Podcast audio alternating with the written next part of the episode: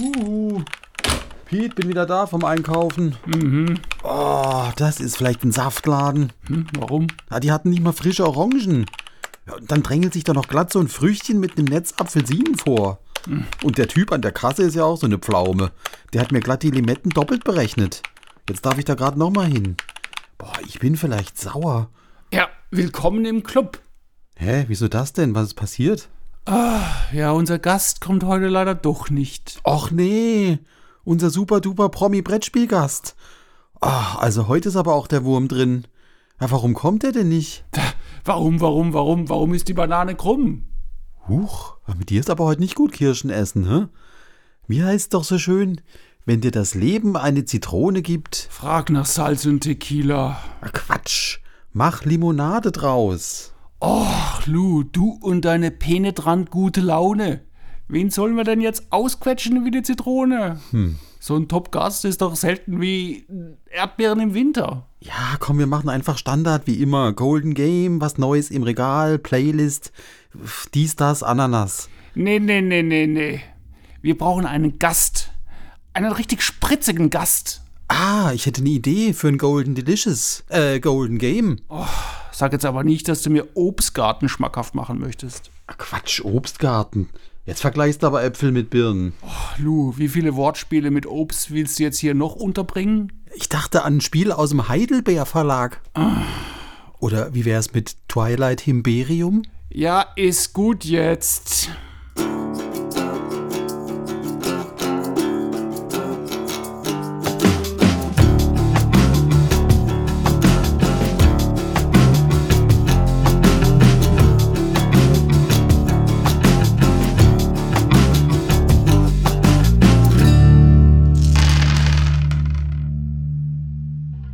So, Della, hallo, da sind wir wieder, die zwei frechen Früchtchen, Lou und Pete, die Brettsägel. Hallo, Pete.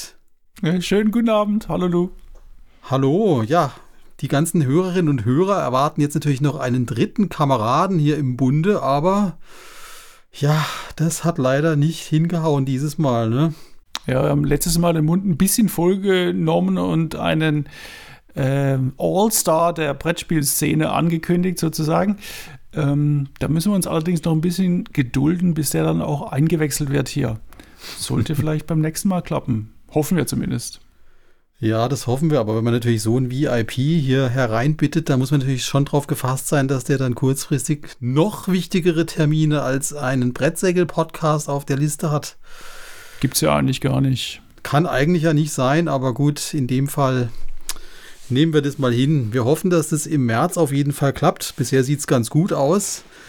Jetzt mussten wir heute halt ein bisschen improvisieren und Aber wir haben keine Kosten und Mühen gescheut und haben ein richtig gutes Programm für heute, was ich schon enorm lange auf meiner Liste hatte. ja, das stimmt allerdings. Unser heutiges Golden Game, das versucht der Pete hier schon seit Monaten unterzukriegen. Ich war anfangs immer ein bisschen skeptisch und das wird vielleicht heute auch so eine kleine Premiere, weil wir in Bezug auf Golden Game ja oder nein da uns schon einig sind, aber ich hätte vielleicht ab und zu ein paar Einwände anzufügen. Wir werden sehen, wie es noch weitergeht im Laufe der Sendung. Es wird auf jeden Fall spannend. Bleibt dran!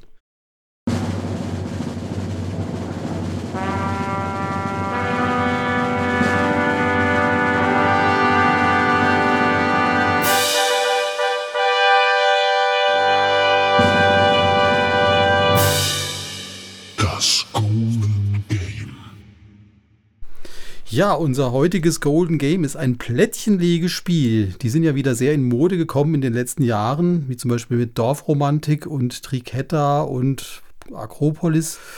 Ja, aber da gibt es ja auch schon deutlich ältere Vertreter.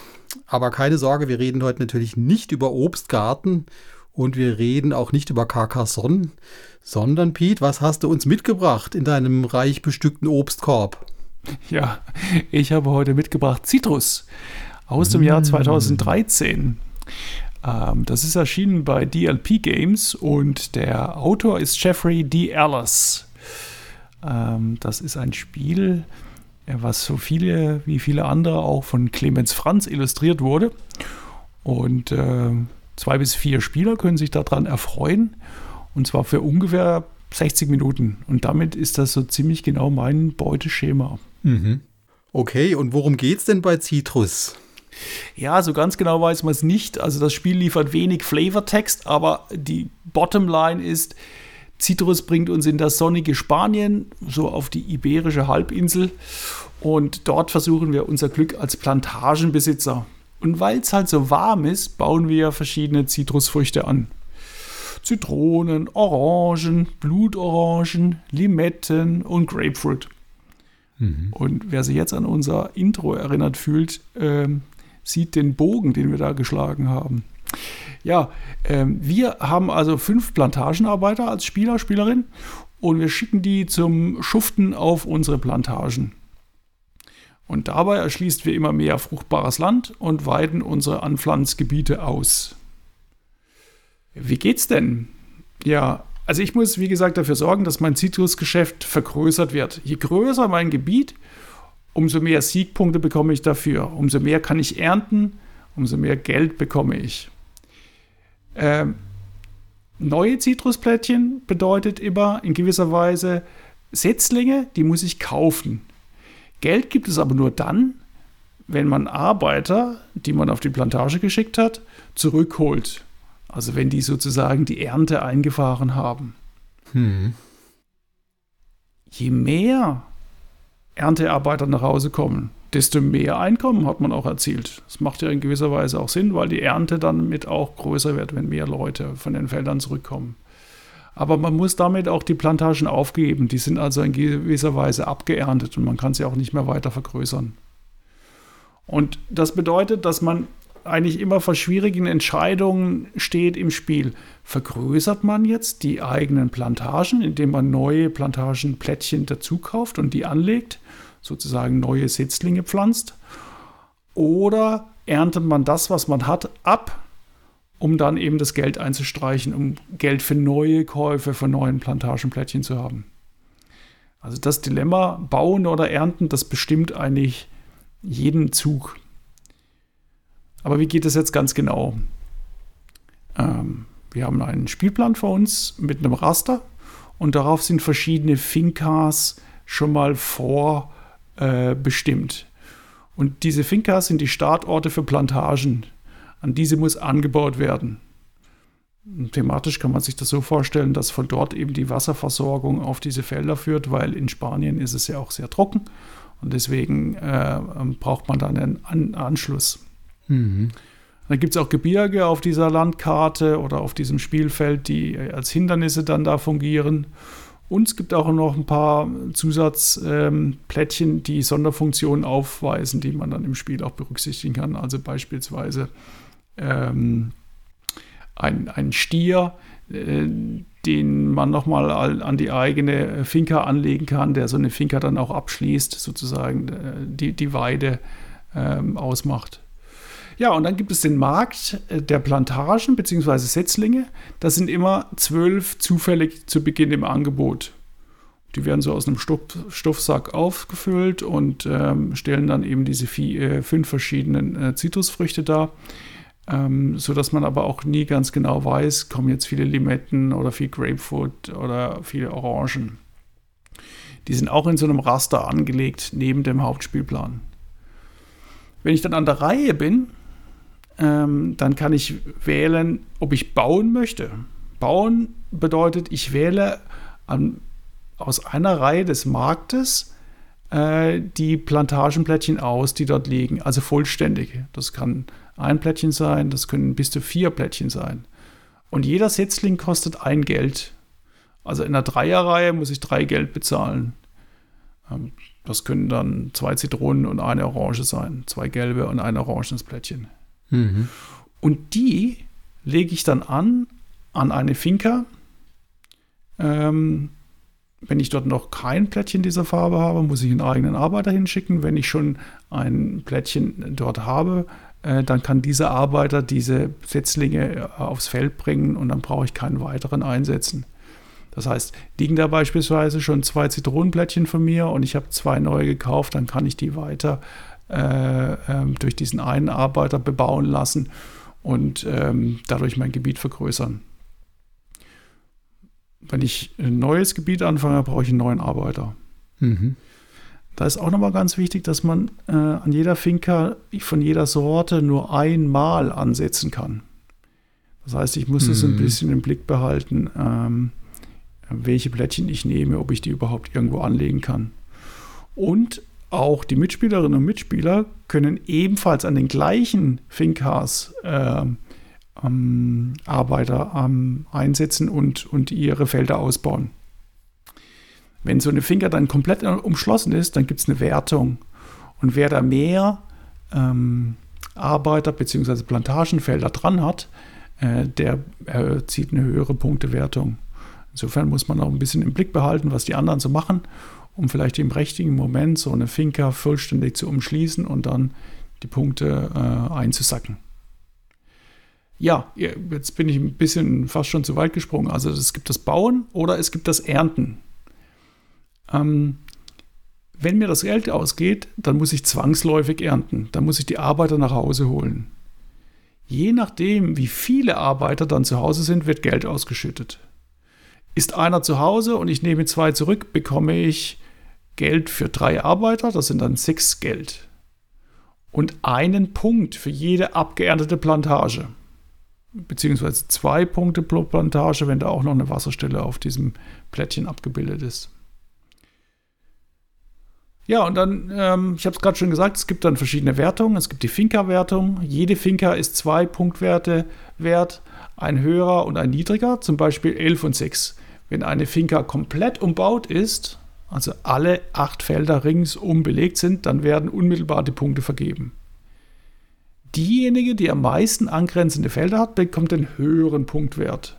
Also in diesem Beispiel 11,6 würde die Spielerin 11 Punkte bekommen Mhm. der Spieler mit den zweitmeisten Feldern den zweiten Punktwert. Alle anderen gehen leer aus. Beispiel: äh, Ich habe an einer Finca sieben anliegende Plantagen. Lou hat fünf und Wolfram, schöne Grüße, äh, hat vier. Ich bekomme elf Punkte, du sechs und Wolfram geht leider leer aus. Ja, Sehr unrealistisches Beispiel übrigens. Wolfram gewinnt immer. ja, das stimmt. Aber es Entschuldigung. muss, ich wollte es einfach zumindest mal hier im Podcast andersrum haben. ja, und dann gibt es noch die Endwertung. Ähm, wenn Fingers nicht komplett umbaut sind, werden sie am Ende ähm, trotzdem gewertet. Da bekommt derjenige, der die meisten Landschaftsplättchen dran hat, beziehungsweise die meisten Plantagenplättchen, zumindest den niedrigeren Punktwert. Also dann kann es auch nochmal interessant sein, am, am Ende des Spiels eine Finca zu beginnen, obwohl man schon weiß, äh, die kriegt man gar nicht mehr komplett umschlossen. Ja, also das führt zu einigen ziemlich interessanten Timing-Fragen und auch zu relativ viel Interaktion zwischen den Spielern. Also wo muss ich nochmal anlegen, sodass der Lou die Finca nicht abschließt und plötzlich mehr Plantagen da dran hat wie ich?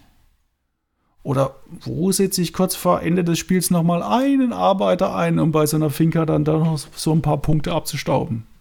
Mhm. Ja, oder dann auch Timing-Frage, wann wird der Markt leer? Denn immer wenn der Markt äh, zu Ende geht und nur noch weniger als drei Plättchen aufweist, dann darf ich, wenn ich am Zug bin, eine neue Finca platzieren und habe dann wieder die Möglichkeit, vom vollen Markt auszuwählen und an dieser neu gesetzten Finca mich gleich breit zu machen. Das heißt, ich kann je nach Zahl der Mitspieler auch mal vorausrechnen und auf Zeit spielen, Geld einsammeln, indem ich Arbeiter zurückhole und dann sehen, dass meine zwei Mitspieler nach mir ja nochmal Plättchen kaufen und ich dann derjenige bin, der die Gelegenheit hat, den Markt aufzufüllen und eine Finca zu legen und aus dem Vollen zu schöpfen. Ja, so sind halt diese Entscheidungen, die man eigentlich trifft in jeder Runde, immer wichtig. Wo platziere ich eine neue Finca, sodass ich vielleicht ein bereits bestehendes Gebiet von mir mit der neuen verbinden kann, sodass meine Arbeiter bei beiden Fincas zählen. Oder wenn die Auslage äh, drei Plantagen von einer Frucht, von der Zitrone zum Beispiel, aufweist, nehme ich jetzt die drei verschiedenen oder nehme ich die drei gleichen? Aber die anderen haben vielleicht noch eine Wasser Wasserstelle drauf, die mir ja äh, pro Plättchen auch wieder einen Punkt mehr bringen. Also da gibt es eigentlich schon eine ganze Menge, ähm, was man da zu berücksichtigen hat. Mhm.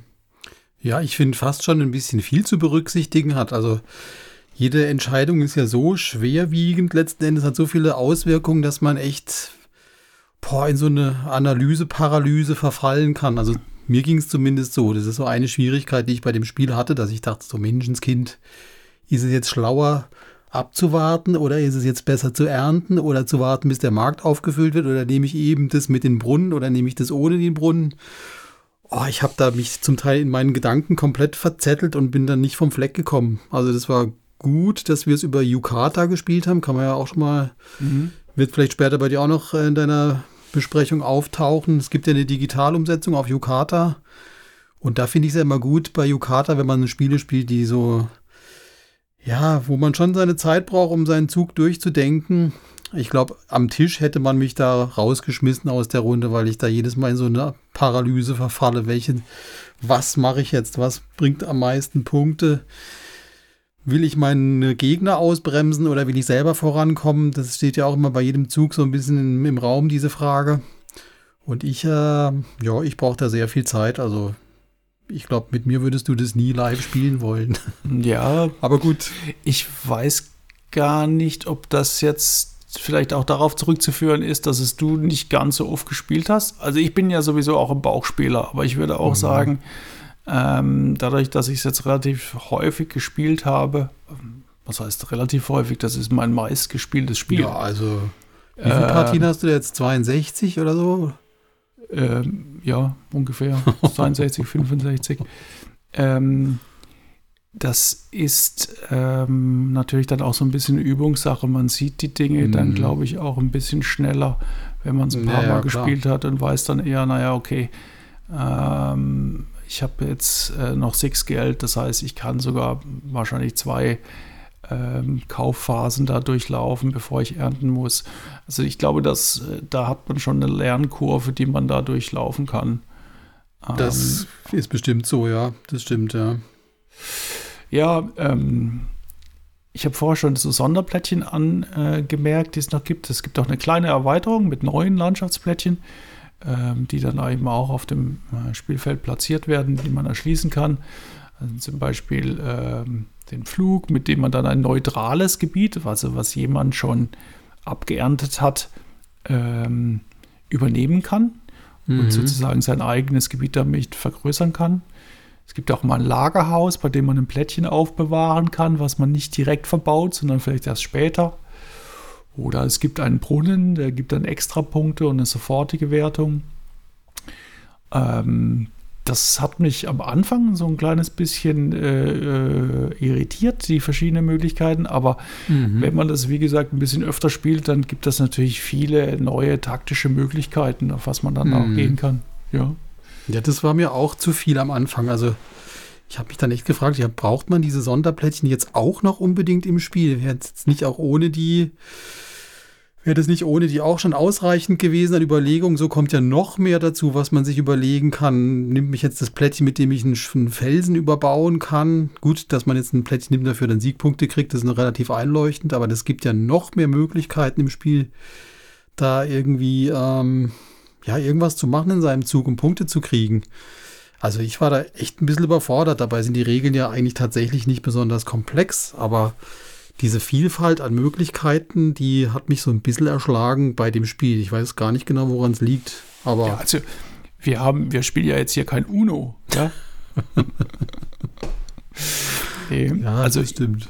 Ähm, ich glaube, es, es ist tatsächlich vielleicht bei der ersten Draufschau ähm, sehr einfach. Mhm. Äh, und wenn man dann einsteigt, merkt man, oh, es ist mhm. doch sehr, sehr vielschichtig und äh, ja, komplexer, genau. als man ursprünglich denkt. Das stimmt. In meiner allerersten Partie dachte ich, ja, wie, das ist jetzt das Spiel. Man legt hier farbige Plättchen aneinander und fertig. Und dann so, hä? Nanu? Kam immer ja mehr Fragezeichen und dann bin ich in so einem in so einem Denkprozess gefangen geblieben. ähm, ja, ich wollte noch was zum Glück sagen. Ne? Ähm, ich würde mal sagen, dass Glück zwar eine Rolle spielt, aber nur eine sehr, sehr untergeordnete. Mhm. Ähm, ich kann natürlich ähm, Glück haben, wenn ich eine neue Finca ziehe und die platzieren darf und die dann äh, zwölf Punkte für den Sieger bringt und, und fünf für den Zweitplatzierten und ich kann da gleich mal loslegen und vier Plättchen anlegen. Mhm. Es kann natürlich aber auch sein, dass ich mir gerade das aufgespart habe und dann kommt da so ein 8-4er-Plättchen raus und Mhm. äh, ich bin da ziemlich enttäuscht. Also äh, die Anzahl der Punkte, das ist gewisserweise aber auch sehr, sehr überschaubar. Oder aber auch ein anderes unbestimmbares Element ist die Frage, welche ähm, Plantagenplättchen und in welcher Anordnung kommen sie denn aus dem Säckchen raus und werden dann dort ähm, auf dem Markt platziert. Ist das jetzt für mich günstig oder ja, sind die alle so bunt durcheinander gemischt, dass ich auch nicht mehr von einer Sorte bekommen kann, um da mal so richtig ein Feld groß und breit zu machen. Aber das betrifft in alle Spielerinnen und Spieler im gleichen Maße und insofern würde ich den Glücksfaktor als relativ gering bewerten. Mhm. Ja, ähm, ich habe es vorher schon gesagt, ich habe es jetzt wirklich schon relativ oft gespielt und ähm, auch mit einer unterschiedlichen Anzahl von Spielern. Ähm, man kann es zwischen ähm, zwei und ähm, fünf Spielern spielen. Ich glaube, vorher habe ich gesagt vier, aber es geht auch zu fünft. Und Ui, man muss da schon Mhm. festhalten, je mehr Spieler das spielen, desto schwerer ist es zu planen. Mhm. Also wenn wir äh, das Spiel zu zweit spielen, habe ich den Markt natürlich sehr genau im Blick und kann natürlich auch sehen, du hast äh, jetzt noch ähm, sechs Geld, du kannst also in der nächsten Runde maximal vier Plättchen kaufen. Und dann kann ich natürlich auch schon von deinem Mhm. bisher gebauten sehr mh, gut abschätzen, was da vielleicht für dich attraktiv ist.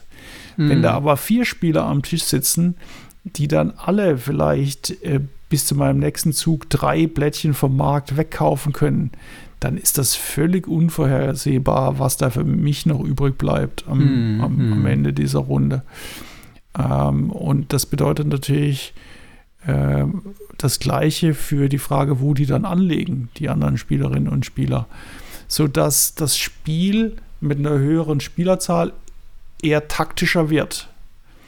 Mhm. Ähm, es ist ohnehin ein eher taktisches als strategisches Spiel, aber bei einer geringeren Spielerzahl hat man noch eher die Möglichkeit, so eine längerfristige Strategie des ba Bauens und Ausbauens zu verfolgen, finde ich. Ja, Mhm.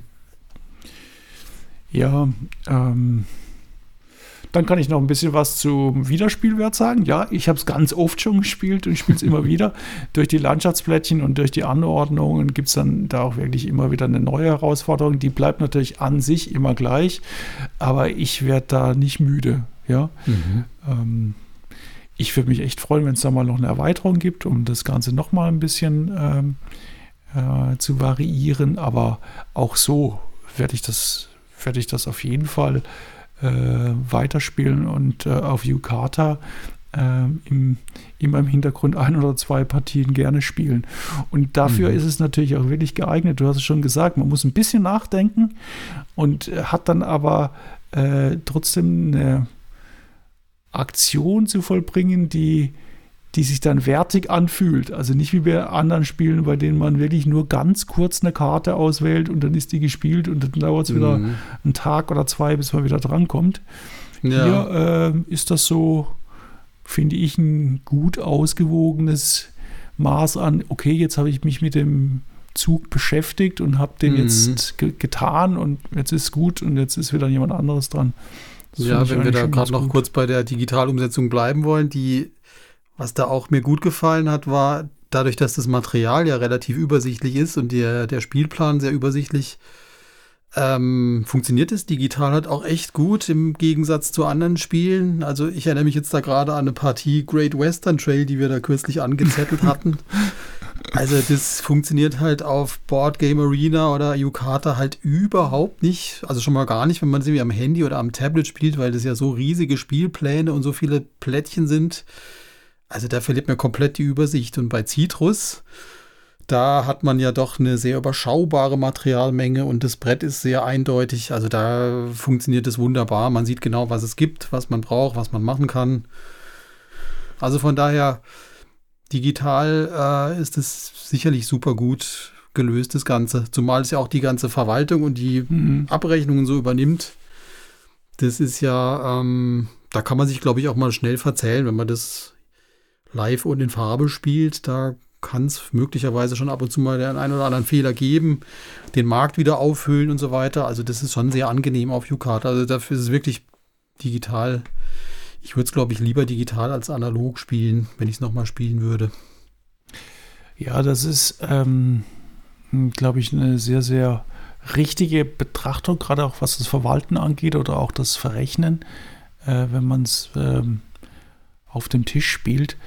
Auf der anderen Seite spielen wir natürlich ja eigentlich Brettspiele. Ich bin ja äh, online da auch nur unterwegs ähm, ähm, als aus Mangel an Zeit äh, mehrere Abende irgendwie ein Brettspiel unten zu verbringen. Mm. Aber gut, in der Not, ne? wie sagt man so schön. Ja. Wobei natürlich zusammen am Tisch sitzen, das hat ja noch mehr als nur das, das Spiel als solches. Da kommt ja noch was anderes dazu. Das ist ja schon sowieso schon mal klar.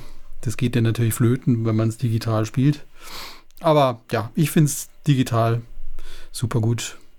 Ja, ein bisschen Interaktion geht natürlich verloren, wenn ich mich dann ein bisschen darüber aufrege, was du jetzt gerade wieder für Blättchen äh, äh, genommen hast. Aber ähm, trotzdem ist die äh, ja weiterhin gegeben. Mhm. Ja, jetzt haben wir ziemlich viel über die Digitalumsetzung geredet. Ähm, das ist auch wirklich jedem zu empfehlen. Es gibt das Spiel nämlich nicht mehr im Handel, sondern wie öfter, wenn wir hier was besprechen, nur noch auf dem Gebrauchtmarkt. Äh, mhm. Ich hoffe zwar, dass das mal wieder zurückkommt und vielleicht dann auch mit einer Erweiterung, aber ja, dazu hören wir vielleicht noch mal was. Mhm. Insgesamt ähm, kann ich es allen nur empfehlen. Probiert das mal aus. Äh, auf Yukata ist ja auch umsonst. Ein Plättchenlegespiel. Mhm. Ich weiß, äh, einige äh, werfen jetzt die Stirn in Falten und, und beschweren sich über so ein merkwürdiges Spielsystem, aber das lohnt sich wirklich und da braucht es viele neue Plättchenlegespiele nicht. Das war das Golden Game. So, das war unsere Besprechung des Golden Game. Aber wir sind mit Citrus noch nicht ganz durch. Denn heute haben wir zu Gast den Designer des Spiels, Jeffrey D. Ellers. Hallo Jeff, willkommen. Ja, hallo. Es ist schön hier zu sein. Ja, es ist ja vielleicht doch für einige ein bisschen überraschend, dass äh, du als Amerikaner hier in äh, Deutschland bist und auch noch Deutsch sprichst. Wie kommst du denn hierher? Ja, ähm, ich habe äh, in der Uni in Amerika Architektur studiert. Also ich komme aus Iowa, ist sehr landlich und äh, sehr weit von alles eigentlich, in der Mitte von Amerika. Ähm, also man, man fährt elf Stunden erst zum Gebirge und äh, ich weiß nicht, über 20 Stunden zu der Küste. Also das ist wirklich äh, weit von alles. Und so, ich habe immer geträumt, äh, eines Tages in Europa zu, zu leben. Und äh, ja, als ich in der Uni war, ist der Mauer gefallen, der Berliner Mauer. Und äh, ich hatte auch inzwischen deutsche Freunde. Und ja, dann, dann fängt an, dieser Traum nach meinem Studiumabschluss nach Berlin zu kommen und als Architekt dort zu arbeiten, aus, aus Berlin eine Baustelle geworden ist. Ich wusste gar nicht, dass die Geschichte so weit zurückreicht. Ich habe hab, äh, nämlich interessanterweise über BGG, über dein Handle BGG erst gesehen, dass du in äh, Deutschland lebst. Das ist ja, wenn man das sagen darf, äh, Jeff in Berlin, glaube ich, dein BGG-Handle. Genau, ich kann das nicht ändern, obwohl ich jetzt äh, so vor drei Jahren äh, umgezogen bin und jetzt wohne ich nicht mehr in Berlin. Aber jetzt wohnst du, darf man das sagen, im schönen Baden. Da kommen ja auch wir her. Deswegen bist du natürlich ein ähm, sozusagen ein Einheimischer bei uns im Podcast. Genau, ja. Es ist auch sehr schön hier. Hm. Ja. Jeff, was machst du denn, wenn du nicht Spiele entwickelst? Du hast es schon gesagt, du bist als Architekt nach Deutschland gekommen. Aber was machst du heute? Ja, das ist äh, auch, ich habe Karriere gewechselt. Also als ich, als ich als Architekt gearbeitet habe, war ich auch in einer, ähm, habe äh, zu einer deutsche Gemeinde, deutsche kirchliche Gemeinde besucht und ähm, und sie hatten, ähm, sie haben viele Projekte gemacht in Berlin, auch ein Jugendprojekt in Marzahn, also Ost, ganz Ostberlin, also auch ein sozialer Brennpunkt, Marzahn-Hellesdorf, ich glaube, ist relativ bekannt. Mm, ja. Also die Hochhäuser. Ähm, und ähm, ja, also ich habe das einfach in, ehrenamtlich in meiner Freizeit gemacht. Obwohl als Architekt hat man nicht so viele Freizeit.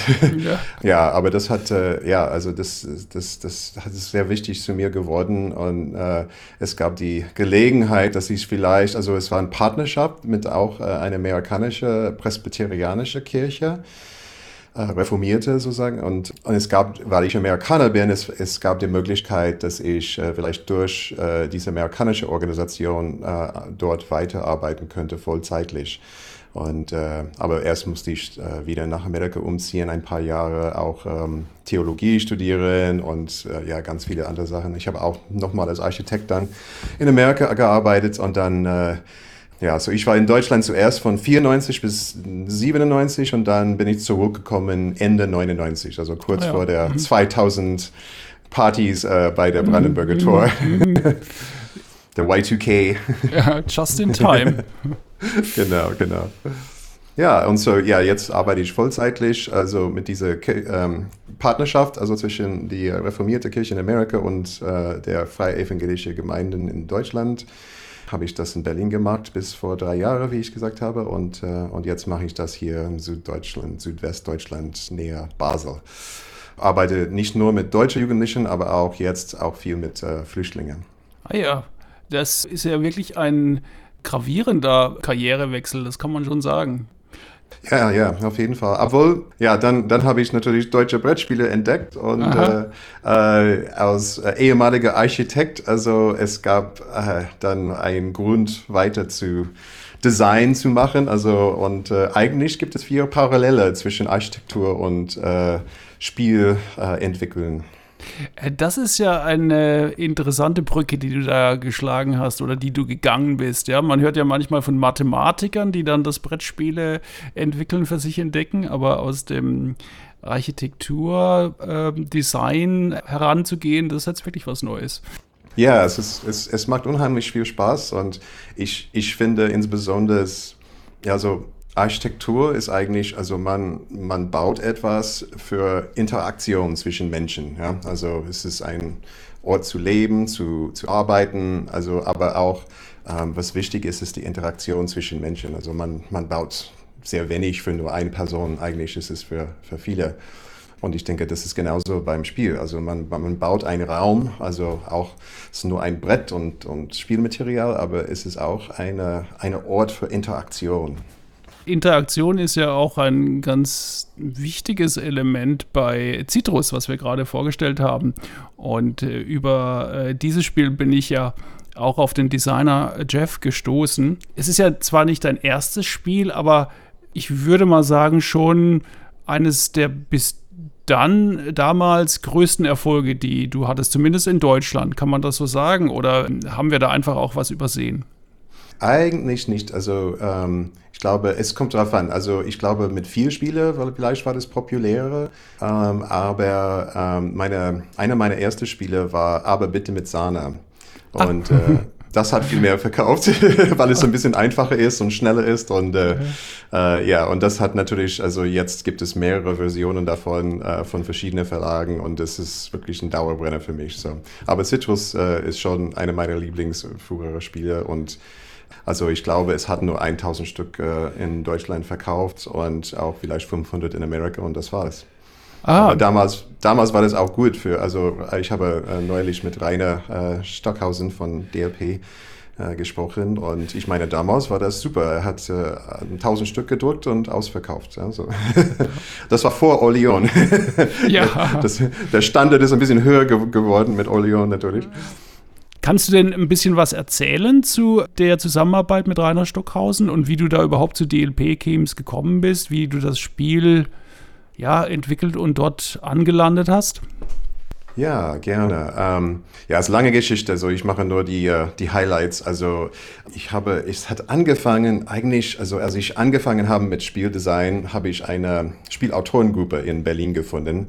Also es war eigentlich eine Spielgruppe und ich habe gesehen, oh, es gibt Leute in der Ecke da, die äh, selbstgemachte, äh, selbst gebastelte Spiele spielen. Was ist das dann? Und die anderen Leute haben gesagt, ah, die sind, die sind äh, Spielautoren. Und so, äh, Spielautoren, was ist das? Und das waren Leute wie ähm, Thorsten Gimmler, ja, also, Ja. also wir sind schon länger Freunde und, ähm, und Andrea Meyer und Also Günter Cornett war da in dieser Gruppe, ähm, also Hey, That's My Fish oder äh, Packeis and Puls äh, wird neu erscheinen wieder und seine Dauerbrenner. Und ähm, auch äh, dann sind ein paar neue Leute dazu gekommen. Ähm, per Silvester ist umgezogen aus Ah, Berlin, also, oder aus, aus Hamburg äh, nach Berlin. Und dann äh, Bernd Eisenstein ist äh, aus Speyer gekommen. Und sie waren so, so, Per und ich und Bernd, wir, wir waren die Neue da. Ah, ja. Und äh, ähm, ja, und so, ich habe auch dann angefangen, Spiele selbst zu entwickeln äh, mit ihnen. Und äh, Bernd und ich sind sehr gute Freunde geworden. Und ich habe gesehen, ah, es gab einen Wettbewerb äh, online für ähm, kleine Zwei-Personen-Spiel. Man muss äh, normale Spielkarten und Würfel benutzen dafür.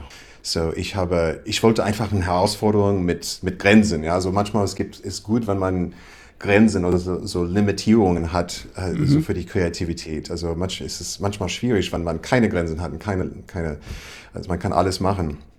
So, ich dachte, ah, das wäre schön, ähm, zu versuchen, diesen Wettbewerb zu machen. Und ich habe dann Bernd gefragt, hey, lass uns das zusammen machen. Du, du, du machst ein Spiel, ich mache ein Spiel und wir, wir testen das miteinander, weil es diesen Zwei-Personen-Spiel. So, ähm, so, ich habe äh, zwei Spiele eigentlich gemacht mit Würfeln. Eine davon hieß Netherlands, also Niederlande, weil es ging um Felder zu bepflanzen und, ähm, und Windmühle. Aber dann haben wir gar nichts von der Wettbewerb gehört danach. Also es ist eigentlich, es hat nicht richtig stattgefunden. Äh, Aber die zwei Ideen, die ich hatte, habe ich dann weiterentwickelt. Und die eine, die andere Idee, ähm, der nicht Netherlands war, eigentlich war eine bessere Idee, besseres Idee und ähm, äh, es ist äh, ja, Alia Jagd Est geworden, der später bei Ravensburger Alia äh, äh, veröffentlicht war. Also und das habe ich dann zusammen mit Bernd äh, weiterentwickelt und das war so der Anfang von unserer Partnerschaft äh, beim Spiel äh, entwickeln. Ja, und dann, es war erst viel später, ähm, so das war 2006, ich glaube, vier Jahre später war das, äh, dass ich endlich diese andere Zwei-Personen-Spiel Niederlande aus der Schublade genommen haben. Und ich habe gedacht, ich will ein mehr, Mehr-Personen-Spiel daraus machen. Erstmal hatte ich das äh, eigentlich zu einem Plättchenspiel, Plättchenlegespiel äh, gemacht, ähm, als Zwei-Personen-Spiel. Äh, die Würfel waren weg und dann, ähm, dann habe ich das entwickelt, so dass es ein Mehrpersonenspiel war. Und ich habe das äh, nach Göttingen mitgebracht. Also Göttingen gibt es ein Spielautorentreffen jeden Sommer. Und äh, dort habe ich eigentlich meine ersten Verlagen kennengelernt und meine ersten Verträge gemacht, auch für Aber bitte mit Sahne. Und so ich habe dann der nächsten Jahr, ähm, 2010, äh, Niederlande mitgebracht. Aber dann gleich frisch äh, veröffentlicht war ein Wolfgang Kramer Spiel, der heißt Seeland. Auch ein aha. Legespiel mit das Thema von äh, Windmühle und ähm, ja, Niederlande. Obwohl mein Spiel ganz anders war mit dem Mechanismus. Keiner Verlag war interessiert wegen des Thema und haben gedacht, ah, es sieht zu ähnlich aus. Dann äh, habe ich das wieder in der Schublade gesteckt. Hatte ich immer viele Ideen, so das war kein Problem. Ich arbeite an etwas anders. Und dann zwei Jahre später bin ich nach Essen gegangen, äh, gefahren und habe, äh, hatte natürlich einen ganzen Koffer voller Prototypen. Und ich habe der Niederlande-Spiel gesehen und habe, ah, ich bringe das einfach mit. Also äh, mal sehen. Also vielleicht habe ich eine Chance auch, das jemandem noch Neues zu zeigen. Und als ich da war, dann ähm, habe ich, äh, wollte ich äh, das an äh, Lookout Games präsentieren. Ich habe mit Clemens Franz äh, getroffen. also er hat das angeschaut für Lookout, weil, er, weil er alle die Lookout-Spiele ähm, illustriert hatte. Und er war sehr begeistert von dem Spiel. Und ich habe eigentlich habe ich es mehrmals gezeigt zu verschiedenen Verlagen. Eigentlich alle Verlagen waren mehr begeistert von, von Niederlande, mein Niederlande-Spiel, als alle anderen Prototypen, das ich mitgebracht habe. So, manchmal ist es wie ein, ein Wein, ja, muss man einfach in der Schublade stecken. Muss lange reifen. genug. Ja, da muss ein Ja, bisschen genau. reifen. Ja. genau, ohne, ohne mich zu berühren. Also, ja, und äh, Clemens Franz hat das äh, zu Hause mit seiner Familie gespielt und hat, hat es richtig genossen. Aber er hat gesagt, ah, ist eigentlich, äh, Lookout ist nicht interessiert, aber ich finde das Spiel toll. Und ich weiß, dass Rainer Stockhausen, weil er illustriert auch Rainers Spiele für DLP-Spiele, ähm, er hat gesagt, Rainer sucht ein neues Spiel und äh, ein Lego-Spiel gefällt ihm insbesondere und äh, darf ich das ihm zeigen? Und so, ja klar, natürlich. Ja. ähm, so ja, so er hat das an Rainer geschickt. Und das finde ich auch immer schön, also in der deutschen Spielszene, also die Verlagen also wenn es auch nicht passt zu ihnen, ja, und sie denken, dass es ein gutes Spiel ist. Also meistens helfen sie auch der Autoren, insbesondere ich als junger Autor, ähm, einfach einen anderen Verlag zu finden. Und das finde ich richtig toll. Also ähm, ich richtig, ich genieße die Spielszene hier in Deutschland, weil ich denke, es ist etwas Besonderes. So ja, so ja, Rainer hat mich äh, so nur ein paar Monate später angerufen und hat, hat mich einen Vertrag angeboten. Aber, aber mit Rainer war toll, weil Rainer ist auch selbst äh, als Spielautor, also ähm, auch damals hat er schon mehrere Spiele veröffentlicht, ähm, auch bei Elia. Und natürlich nach Citrus, seine Nachfolge von Citrus war Oleon, was ja. ein großer Hit und Dauerbrenner ist für ihn.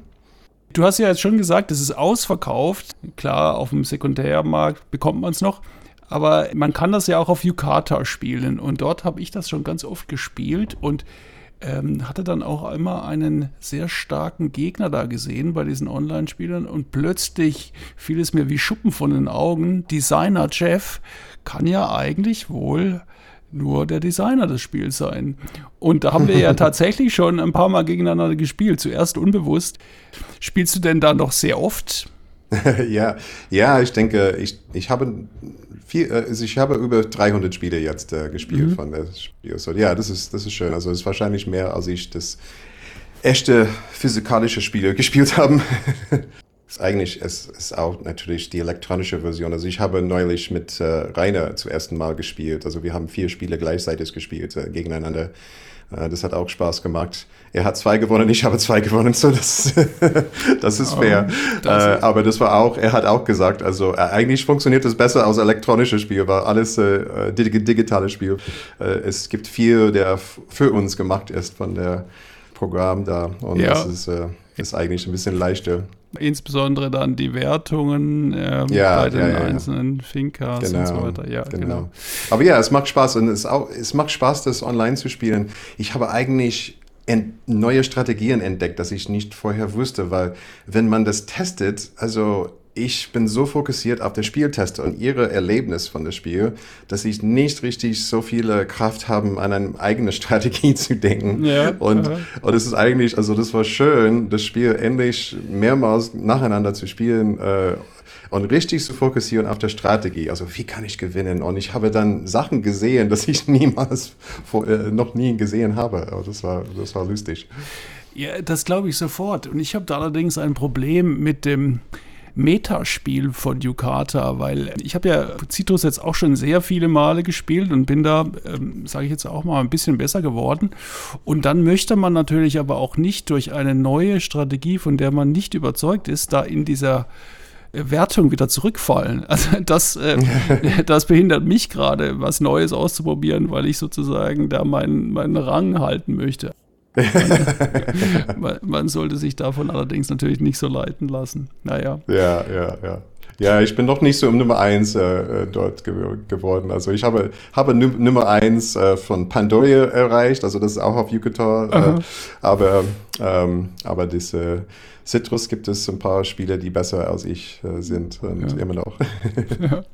ja. aber dann kann man, hat man immer noch eine Herausforderung, das ist ja genau, schön, genau, genau, genau, Aber eine Neuauflage ist jetzt da erstmal nicht vorgesehen, habe ich äh, so von dir verstanden. Well, es gibt Möglichkeiten, aber ich kann doch nicht sagen. So, ja, also es gibt schon richtig oh, spannende okay. Möglichkeit. Also man würde, du könntest wahrscheinlich niemals raten, wer ist davon interessiert.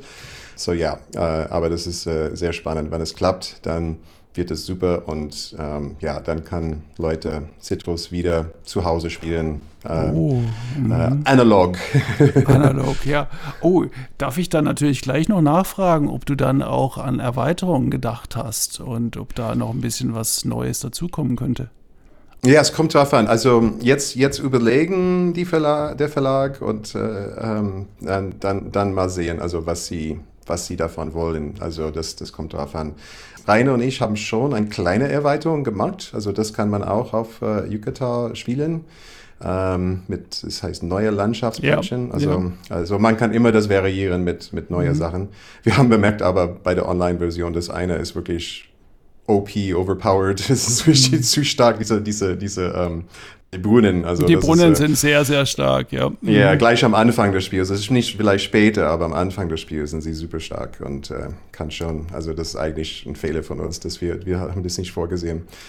Aber ähm, ja, so wir sehen. Also es kommt darauf an, was der Verlag will und es kann sein, dass der Verlag will auch etwas Einfacheres oder ein, ein bisschen mehr. Also das ähm, so, dass Leute, die nicht viel spielen, ein bisschen einfacher äh, Einstieg haben. Ah, Mal sehen. Ähm, ich bin sehr gespannt. Also ich, äh, ich warte auf der Antwort und wir sehen, was sie, was sie wollen und wie wir dann zusammenarbeiten, wenn sie, wenn sie das veröffentlichen wollen. Ja, da bin ich auch gespannt. Äh, Da bleibe ich auf jeden Fall mit dran.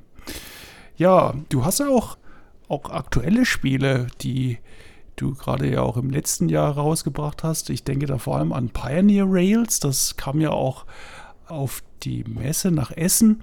Kannst du ein bisschen was erzählen zu Pioneer Rails und um was es da geht? Ja, Pioneer Rails ist, ähm, es ist ein Spiel, der Grundmechanismus ist eigentlich, kommt von einer Logikpuzzle. Äh, der Logikpuzzle heißt Slitherlink. Äh, ich, hatte, ähm, ich hatte ein anderes Logikpuzzle gesehen im U-Bahn in Berlin und das hat mich inspiriert, ein Spiel von ähm, Nürnberger Spielverlag, das heißt äh, Hashi. Ähm, und äh, ich war inspiriert, dieses Spiel zu machen aus diesem Mechanismus von die äh, Hashi-Logik-Puzzle. Danach natürlich, also habe ich gedacht, oh, ich, ich, ich schaue mal, was anderes es gibt von Logik-Puzzle. Also ich, ich bin eigentlich selber kein Fan von Puzzlen. Also ich mag Spiele, weil es gibt es gibt nicht nur eine Lösung. für, für mich Puzzle sind ein bisschen langweilig, weil ich denke, ach, es ist nur eine Lösung und äh, viele Leute haben das schon geschafft. Also warum muss ich da beschäftigen damit? Äh, ist, für mich ist einfach, es macht keinen Spaß. Also für meinen Sohn, der liebt das, er kann der Rubik's Cube äh, ähm, in sechs Sekunden machen oder so und er liebt, er liebt solche Sachen, aber für mich nicht. So ein Puzzle zu einem Spiel zu machen, das war cool. Also dieser Mechanismus war cool und und dann habe ich äh, dieses Slitherlink-Puzzle äh, gesehen und, äh, und habe gedacht, ah, das könnte ich auch äh, als, als Spielmechanismus machen. Und ich habe natürlich das auf sozialen Medien gepostet, äh, gezeigt. Mein neues Spiel, das ist basiert auf einem Logik-Spiel. Und der Matthew Dunstan, äh, wir waren einfach befreundet auf äh, Twitter damals. äh, und äh, also ich hatte ihn noch nie getroffen persönlich, aber wir haben ein bisschen Interaktion gehabt äh, über Spieldesign äh, on Twitter. Und er hat äh, kommentiert, ah, ich liebe Logik-Puzzle. Okay, das war auch Mitte in der Corona-Zeit, so, wo wir eigentlich keine, nicht so viele Interaktionen mit echten Menschen haben. Also wir mussten zu Hause bleiben. Und ich bin auch umgezogen, äh, gleich von nach Berlin, von aus Berlin nach ähm, Kandern, diese kleine Stadt in Süddeutschland, ein bisschen isoliert. Äh, so ich habe gedacht, hey, wenn er mag Logikpuzzle und es ist in der Mitte der Corona-Zeit, wenn wir dürfen nicht richtig treffen äh, mit unseren normalen Spielergruppen und ich habe sowieso keine normale Spielgruppen, weil ich leider gerade umgezogen bin. Ähm, ich lade ihn einfach ein, das Spiel mit mir zu machen. Das könnte Spaß machen und wir können vielleicht einander kennenlernen dadurch. Und äh, ich habe ihn geschrieben und er hat gesagt, ja. so, und er war auch in der gleichen Situation. Er, er ist auch umgezogen. Also er war in einer der London-Szene. also er war äh, Research-Wissenschaftler in London und er ist nach äh, Prag äh, in Tschechien äh, umgezogen. Und äh, da hat er auch keine regelmäßige Spielgruppe. Ähm, aber man weiß, es gibt viele Spiele in Prag. Aber so er war in einer sehr ähnliche Situation als ich und ähm, das war perfekte Timing. Ja, es, es hat Spaß gemacht, einfach in der Mitte dieser Corona-Zeit, wo wir alle ein bisschen deprimiert waren. Und wir hatten dann diese schöne Verbindung. Wir haben einfach getroffen über Zoom und ähm, dieses Spiel zusammen gemacht. Und er hat einfach gesagt, also ich denke, es soll auch ein Roll and Write oder Flip and Write Spiel ähm, ähnlich zu, zu Hashi. Also das ist nicht so ein, ein Mehrpersonenspiel auf ein Sp- gemeinsames Spielbrett sein soll. Und so, so das haben wir, wir haben in diese Richtung dann gegangen und dann haben zusammen brainstormt, äh, gebrain, gebrainstormt, äh, verschiedene Ideen. ja, und, äh, und, einfach zusammen entwickelt. Und dann, er war auf einer Messe vor ich war ähm, und er hat das dann präsentiert an Dranda Games und sie haben einen Vertrag uns gegeben dann dafür. Ja, und jetzt ist es ein Spiel, das im Westen angesiedelt ist, im sogenannten Wilden Westen. Wie seid ihr denn da auf das Thema dann gekommen und wie habt ihr den Poker-Ansatz dort mit eingebaut? Kannst du dazu noch ein bisschen was erzählen? Der Wild West Setting war schon bei meiner ersten Prototyp, also was ich, ähm, äh, wie ich gesagt habe, der gemeinsames Spielbrett sozusagen, Mhm. ähm, Okay. der traditionelle Spiel. Also das war schon eine, ich hatte schon ein West-USA-Thema dafür und ja, und dann als ich mit äh, Matthew gesprochen habe, er, er mochte das Thema und hat gedacht, ja, das passt und äh, lass uns da äh, dabei bleiben. Und er, hat- er hatte geniale Ideen äh, mit der Poker Hands. Ähm, also er hat gesagt, also es wäre wäre cool, wenn wir Spielkarten, normale Spielkarten oder einen Teil von den normalen Spielkarten benutzen. Und die Spielkarten dann können beides, also sie können bestimmen, wo wir die neue Eisenbahnschienen bauen können äh, oder dürfen. Und dann auch danach kann man auch die, die Karten auch aufschreiben und versuchen, nach fünf Runden der beste Pokerhand zu bekommen, sodass man extra Punkte macht. So, das gibt so zwei Dinge zu, zu überlegen, wenn man eine Karte äh, wählt. Und, äh, und das fand ich auch richtig schön. Also es gab einen Zeitpunkt, wo er er hat das ein bisschen verzweifelt und hat gesagt, äh, ah, ich weiß nicht, vielleicht, ich weiß nicht, ob es so wichtig ist. Es war ein bisschen Nebensache, ja, es ist nicht äh, der Haupt, äh, der Hauptmechanismus, wo man richtig viel punkten kann, aber es ist eine schöne Nebensache und sehr thematisch. Und ich habe gedacht, nein, nein, lass es, lass es drin, das ist richtig, ich finde das richtig schön. So, ähm, ja, ich bin froh, dass wir das äh, drin las gelassen haben. Und äh, äh, Matthew ist, äh, er ist wirklich ähm, ein Genie mit, äh, also er ist, jetzt inzwischen, also ist kein Wissenschaftler mehr, also er macht äh, Spiele vollzeitlich jetzt und macht das sehr gut. So, das ist, ähm, ja, er ist sehr talentiert und es war eine Ehre, mit ihm zu arbeiten an dieses Spiel. Und auch, wie ich gesagt habe, einfach schön in dieser Corona-Zeit. Es hat ein bisschen Freude zu uns beide gebracht, ich denke. Ja, also ich muss äh, sagen, ich bin ja eigentlich kein Fan von äh, Flip and Ride oder Roll and Ride, weil sie oftmals ja auch ein bisschen solitär sind, ja. Aber hier, muss ich sagen, überzeugt mich vor allem nicht nur das Thema, das Thema hat mich angezogen, das muss ich ehrlich sagen, ähm, da, aber ähm, auch die Umsetzung gefällt mir hier sehr gut durch diese Balance, die man finden muss zwischen dem zwischen dem Auswählen einer, einer Karte, ja, versuche ich da Punkte zu machen, und dann eben dem Ausbau des Wegenetzes. Also das ist ja immer wieder auch das Dilemma. Finde ich, das finde ich spannend. Und es spielt sich ja auch wirklich zügig. Ne? Natürlich kann man über die einzelnen Züge grübeln, aber mit einer Spieldauer von, sagen wir, 45 Minuten ist das ja wirklich ein sehr, sehr angenehmes äh, Spielgefühl. Ja? Also man muss sich da nicht stundenlang reinbeißen und trotzdem hat man wirklich eine schöne, angenehme Herausforderung. Ja, danke.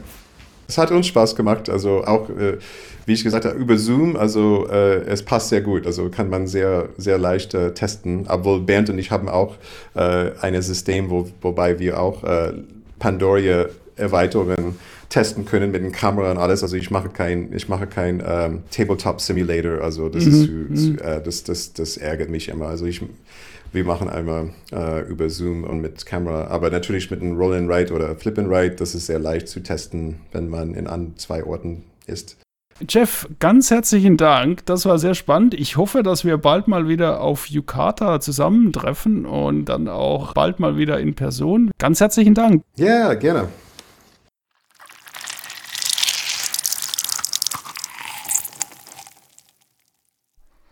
Tja, Mensch, Pete, den hast du aber echt ausgequetscht wie eine Zitrone, du. Ja. Sauber. Ähm, jetzt habt ihr ja über Pioneer Rails zwar über den Entstehungsprozess geredet, aber um was geht's denn da überhaupt? Also ich kenne das Spiel gar nicht.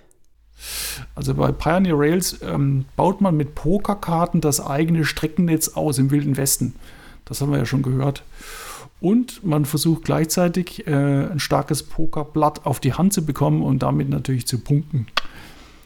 Ja, Siegpunkte gibt es bei dem Spiel unter anderem durch die Erschließung und Verbindung von Gebäuden auf der Landkarte, also aus dem Ausbau des Schienennetzes. Ja, und für dieses äh, Spiel und um das zu tun, liegen je nach Spieleranzahl Pokerkarten aus. Und zwar von 10 geht das über Bube, Dame, König bis zum Ass. Also nicht die kleinen Werte. Ein Startspieler wählt dann eine Karte aus, die nur für ihn gilt. Die anderen dürfen dann beliebig eine der verbleibenden Karten nutzen.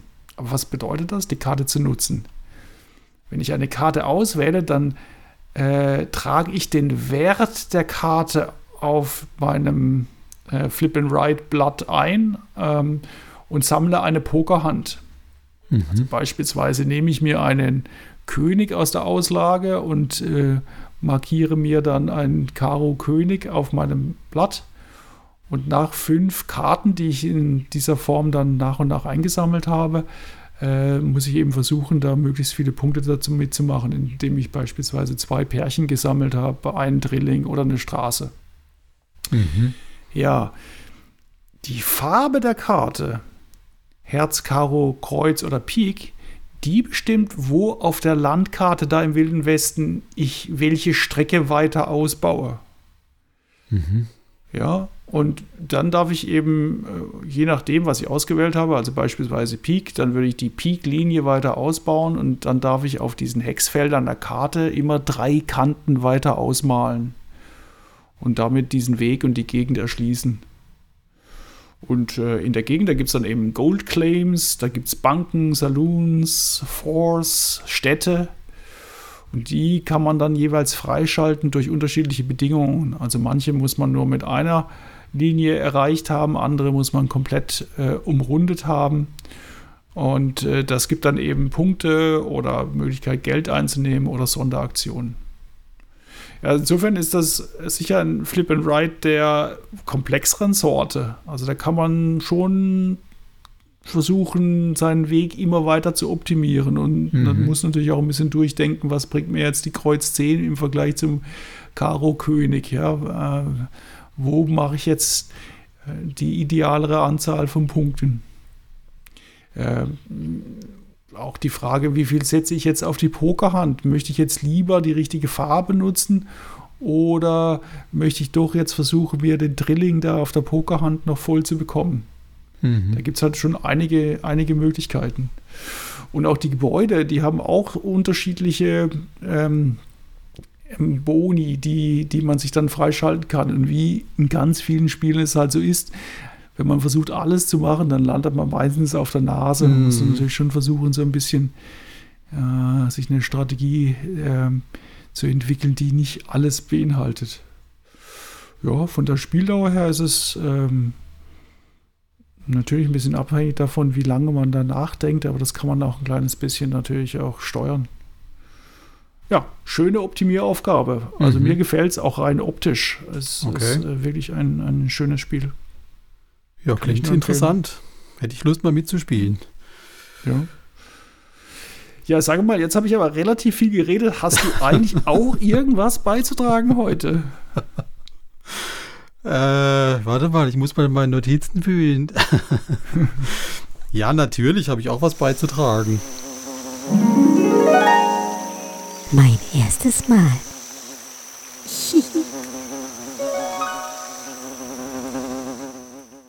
Ja, mein erstes Mal.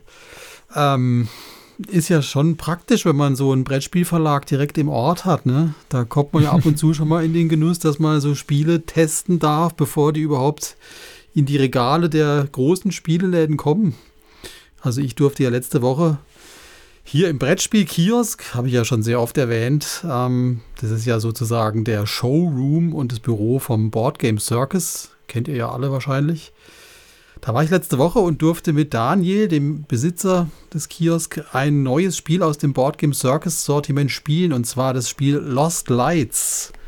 Kommt jetzt, mhm, Sehr schön. Mhm. kommt Ende März, Anfang April wahrscheinlich raus, so wie es aussieht. Die ersten Exemplare sind schon im Kiosk eingetrudelt und ich wurde herzlich eingeladen, da mal mitzuspielen.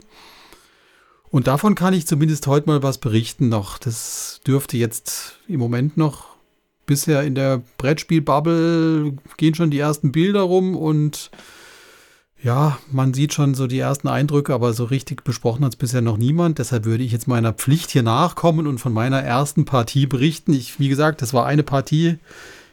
Ich kann jetzt da äh, noch nicht auf wie du bei Citrus auf 62 gespielte Partien zurückblicken und da jetzt ins kleinste Detail eingehen, aber ich kann euch so einen Ersteindruck mal geben. Also Lost Lights ähm, ist ein Spiel, das basiert eigentlich auf einem gescheiterten Kickstarter aus 2017. Der hieß damals noch Cube Wars. Ähm, hat allerdings leider nur 253 Euro eingesammelt. und hatte zwölf Unterstützerinnen. Und Daniel war damals einer von den zwölf Unterstützern und hat dann irgendwie äh, das Spiel fand er so super gut und hat dann dem Autor die Idee oder ja den den Machern die Idee unterbreitet, dass er das Spiel in seinen Verlag übernimmt. Und das hat dann auch geklappt. Das Spiel wurde neu illustriert, die Regeln leicht angepasst und jetzt sieben Jahre später dann tatsächlich bei Board Game Circus steht es kurz vor der Veröffentlichung. Als Redakteur ist übrigens Dirk Husemann gelistet, ne? der Würfelmagier, den du ja kürzlich besucht hattest. Schöne Grüße Ah, an ja. der Stelle. Hm. Der hat da wohl auch einiges an Fleißarbeit reingesteckt in das Spiel. Und ich kann schon mal sagen, es sieht toll aus, es ist echt schön geworden. Also um was geht's? Ja, es ist halt so eine Fantasy-Geschichte.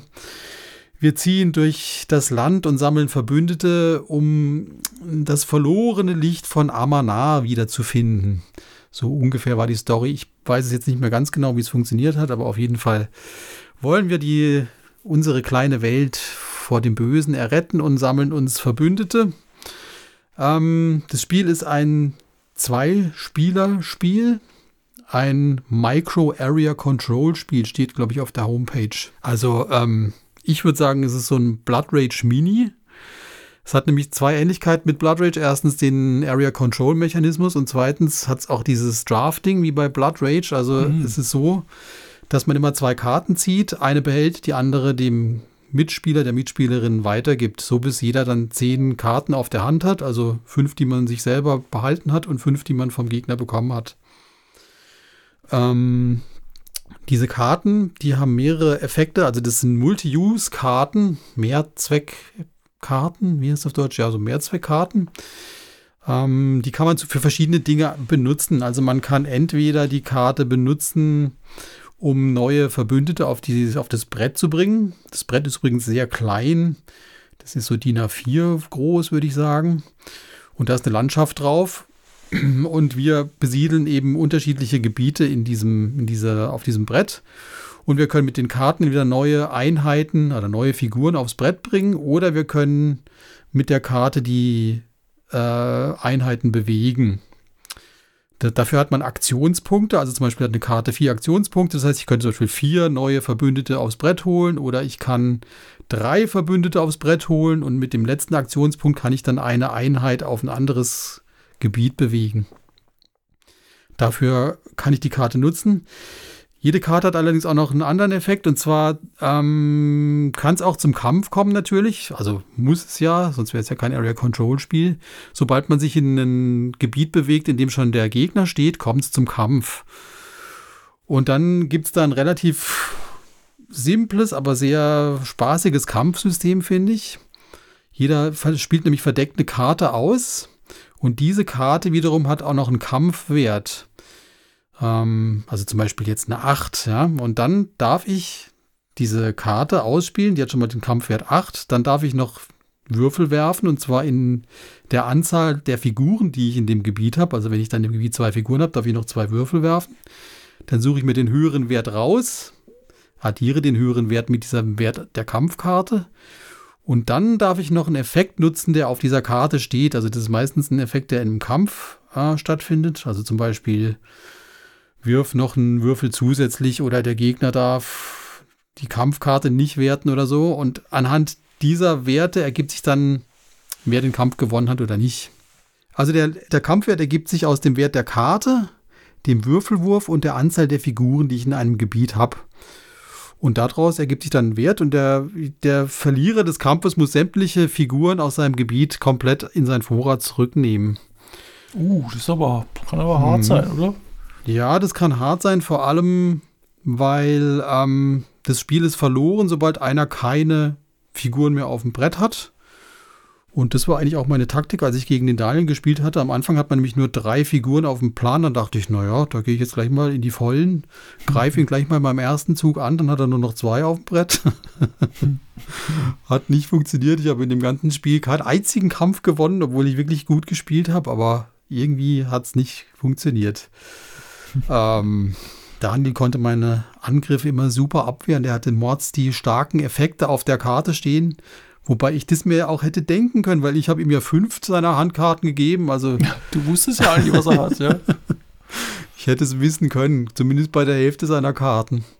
Aber ja, gut. Äh, klar, das ist halt Drafting, muss man mögen und man sollte sich das auch so ein bisschen merken, was man dem Gegner gegeben hat.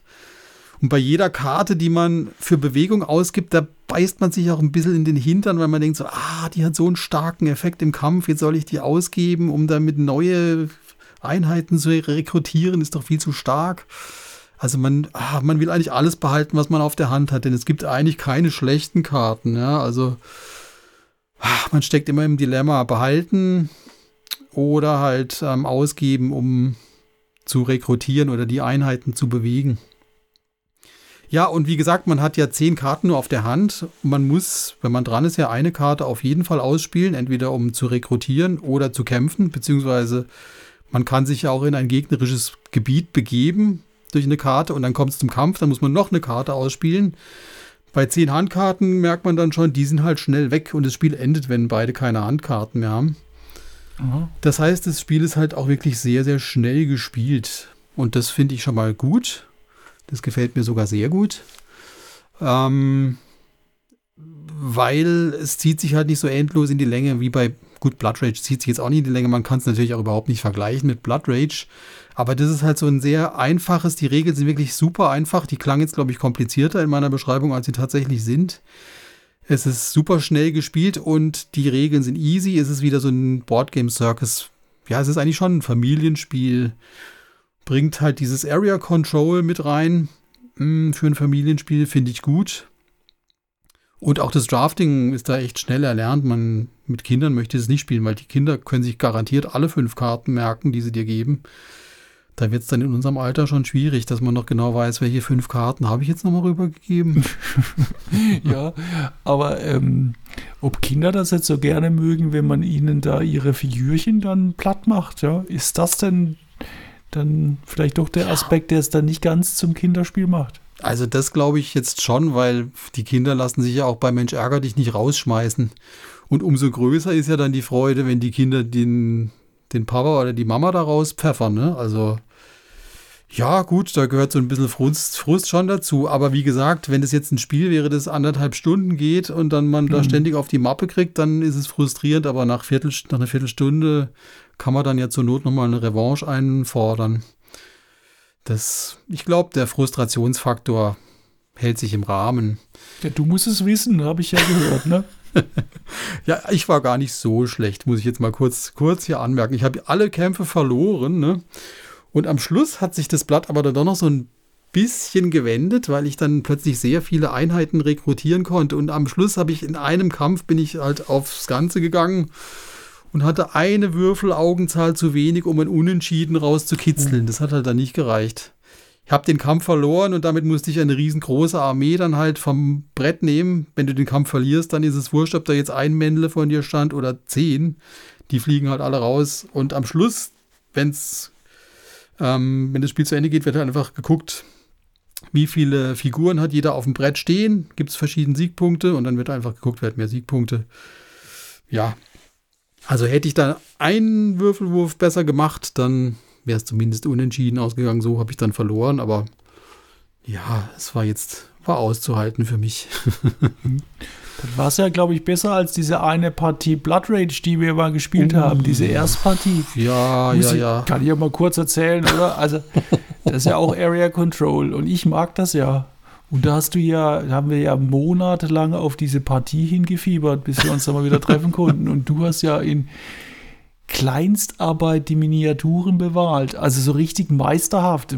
Musst du echt nochmal hier in die, in die Shownotes äh, da einen Link packen oder in die, mhm. in der, auf den Instagram-Post. Ja, und dann bist du, wenn ich sagen darf, aber gnadenlos untergegangen mit deinen schönen Figuren. Da dachte ich echt schon, das Spiel fliegt gleich aus dem Fenster. Ja, ich habe das seither auch echt nicht mehr gespielt. Dabei ist es ja auch wirklich eins, also das will ich ja richtig mögen, Blood Rage, aber diese, wir haben glaube ich zwei Partien sogar gemacht und beim zweiten mhm. Mal war es genauso schlecht wie beim ersten Mal. Ja, da muss ich, glaube ich, nochmal ran. Ja. Jetzt fange also ich mal mit Lost Lights an und dann, wenn ich da im Training bin, dann gehen wir über zu Blood Rage. Ja, ich biete dir eine Revanche an. ja, das hat übrigens keine Miniaturen, sondern Boardgame Circus typisch wieder sehr putzige Miniaturen, weil da treten nämlich kleine braune Waschbären gegen putzige rosa Eulen an. Sehr hübsch. Ja, also das ist ja bei Board Game Circus irgendwie so in der DNA, dass man da. Also rosa ist ja immer so eine Standard-Spielerfarbe. Das gibt es ja echt mal ungewöhnlich. Und diese, diese Miepel, die die da so rausbringen, die sind ja auch immer echt was Besonderes. Also auch hier Grease Monkey Garage, haben auch vielleicht einige schon gesehen, sind auch sehr coole Miepels, weibliche äh, Kfz-Ingenieurinnen, auch mal was anderes. Und hier diese rosa Eulen, das ist schon sehr putzig. Ähm, auch die Illustrationen sind natürlich cool gemacht. Also es ist ein ganz eigener Stil natürlich, so ein bisschen japanisch, ja, asiatischer Stil, sehr bunt, extrem bunt. Muss man mögen. Also für Leute, die jetzt nur so Michael Menzel und äh, Clemens Franz gewohnt sind, ist es erstmal so ein kleiner Schocker, wenn man da reinguckt in die Schachtel. Aber irgendwie, ich glaube, gerade so bei jüngeren Spielerinnen und Spielern, bei Kindern kommt es sicherlich richtig gut an, so Fantasietiere. Da, ähm, das spielt ja eigentlich auch eine Rolle, weil das muss man auch sagen, also das Spiel erfindet jetzt irgendwie den, das Rad nicht unbedingt neu. Es bietet halt Area Control und Drafting auf einem sehr einfachen Level. Aber ähm, ja, es ist halt einfach von der Grafik her schön, vom Thema ganz nett. Und von daher, klar, man hat selber vielleicht schon ein anderes Drafting oder Area Control Spiel, das man noch lieber mag, aber für Kinder, die da sich mit der Grafik anfreunden können und dieses schnell gespielte, das kommt, glaube ich, ziemlich gut an. Also ich, ich könnte mir vorstellen, dass es tatsächlich für Board Game Circus so ein richtig kleiner Überraschungshit werden könnte. Auch für einen Urlaub habe ich schon gedacht, für hier Campingurlaub, das ist echt ein kleines Board, schnell gespielt, das ist eigentlich perfekt. Das kannst du mal schnell noch irgendwo in den Rucksack reinstecken und dann ja irgendwo in der Ferienwohnung oder am Campingtisch schnell runterspielen. Also ich würde mich freuen, wenn das echt Erfolg hatte, weil mir hat es echt richtig Spaß gemacht, muss ich sagen. Und das sage ich jetzt übrigens nicht, weil ich ja da im Brettspielkiosk schon so mein zweites Wohnzimmer gefunden habe. Also ich, ich habe kein geschenktes Rezensionsexemplar bekommen. Ich wollte es auch kaufen, aber es ist halt leider noch nicht da. Gut, komplett neutral bin ich jetzt da wahrscheinlich auch nicht ganz, wenn man natürlich mit dem Chef des Verlags spielt, aber jo, gut, was soll man machen? Mir hat es gefallen. Finde ich cool. Auf jeden Fall Lost Lights. Ähm, guckt euch das auf jeden Fall mal an, wenn es rauskommt demnächst. Ähm, ich könnte mir, wie gesagt, vorstellen, dass das noch mehr Leuten auch gut gefällt, außer mir. Mein erstes Mal.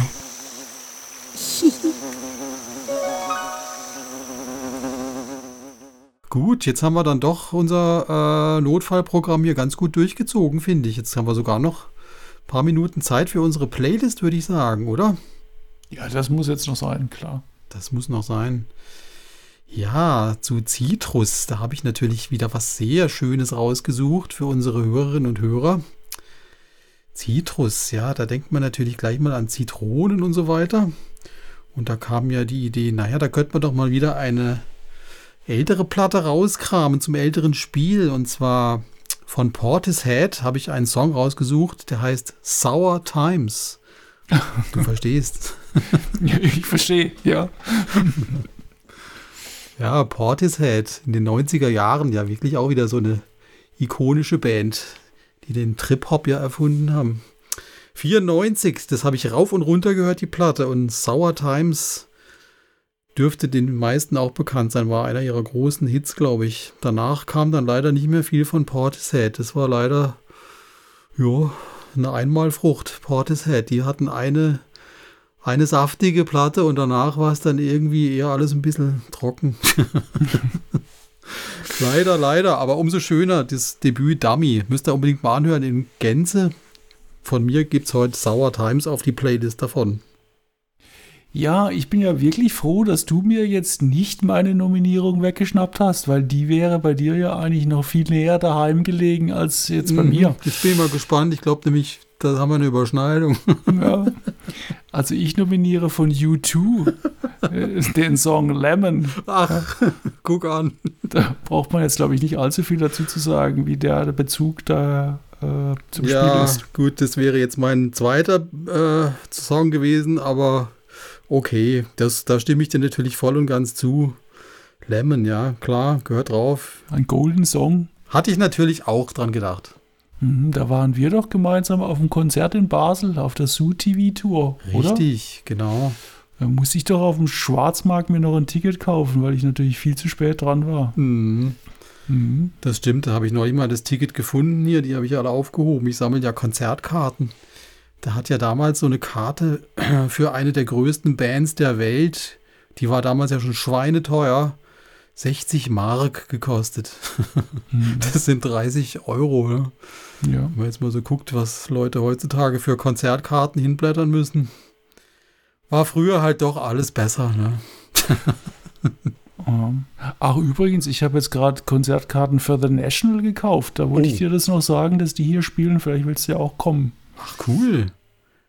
Ja, da bin ich dabei. Okay. Mhm. Ich gebe dir nachher die Daten noch durch. Okay, gut, das müssen wir mit ausgeschaltetem Mikro verhandeln. ja, sehr schön. Ja, gut, dann habe ich ja keinen zweiten Song, dann gehe ich mal direkt über zu Lost Lights. Ähm, da habe ich jetzt auch zwei Titel tatsächlich. Der erste, der mir da eingefallen ist, ähm, ist ein Song von der Band Linkin Park. Aha. Mhm, und zwar auch von ihrem Debüt ähm, aus dem Jahre 2000. Kennen ja vielleicht auch die meisten. Den Song Pushing Me Away. Das passt ja irgendwie zu dem, zu dem äh, Spielkonzept, Konzept, dass man sich da gegenseitig von der Landkarte so runterschubst. Und damit dann äh, die Gebiete übernimmt. Und außerdem ist es halt einfach ein cooler Song. Den würde ich dir gerne mal wieder unterbringen. Diesmal Linkin Park, Pushing Me Away von mir. Ja, sehr schön. Ich habe das Spiel zwar noch nicht gespielt, aber einen Song habe ich auch dabei für Lost Lights. Und zwar, du wirst jetzt vielleicht lachen, aber ich habe nochmal U2 dabei. Oh. Ähm, ja, und zwar den Song Lights from Home. Ah, aha. Und ähm, den nicht in der Originalversion, sondern in der St. Peters String Version. Ah, Fantastisch, ja, das passt ja, Ja. gleich doppelt. Das passt doppelt, muss man vielleicht erklären. Also Lost Lights, ne, Lights from Home. Ich bin ja jetzt nicht mehr zu Hause, sondern immer nur noch zu Besuch da. Und äh, deshalb äh, passt der Titel mal per se. Aber da wir beide ja auch aus dem wunderschönen Schwarzwalddorf St. Peter kommen, passt natürlich diese Version St. Peter's String Version nochmal sehr gut. Deshalb von mir zwei U2-Songs heute für die Liste. Sehr gute Wahl. Großes Lob. Danke, danke.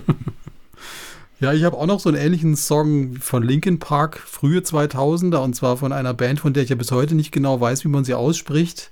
Ich glaube Evanescence. Ja, auch mal eine sehr, sehr gehypte Band Anfang der 2000er, von 2003. Ihre Platte Fallen habe ich damals immer gehört mit meiner damaligen Freundin, rauf und runter. Meine damalige Freundin wurde dann kurz darauf meine Frau. Und da gibt es einen Song, der Opener der Platte, der heißt Going Under, also untergehen. Das passt zu Lost Lights, zu meiner Spielerfahrung. Da bin ich mit Pauken und Trompeten abgesoffen. Den kannst du dann nochmal bringen, wenn wir über Blood Rage sprechen. Ja, der passt wahrscheinlich noch auf diverse Playlisten hier. Aber auch ein cooler Song. Und das Ganze, ja, diese Linkin Park Evanescence-Zeit, die lasse ich jetzt heute mal auf der Playlist wieder aufleben. Knapp 20 Jahre später. Warum nicht? Warum nicht mal wieder was Altes hören und spielen? Sehr schön. Das, äh, damit können wir doch heute die Folge beschließen. Äh, danke an alle, die so lange zugehört haben.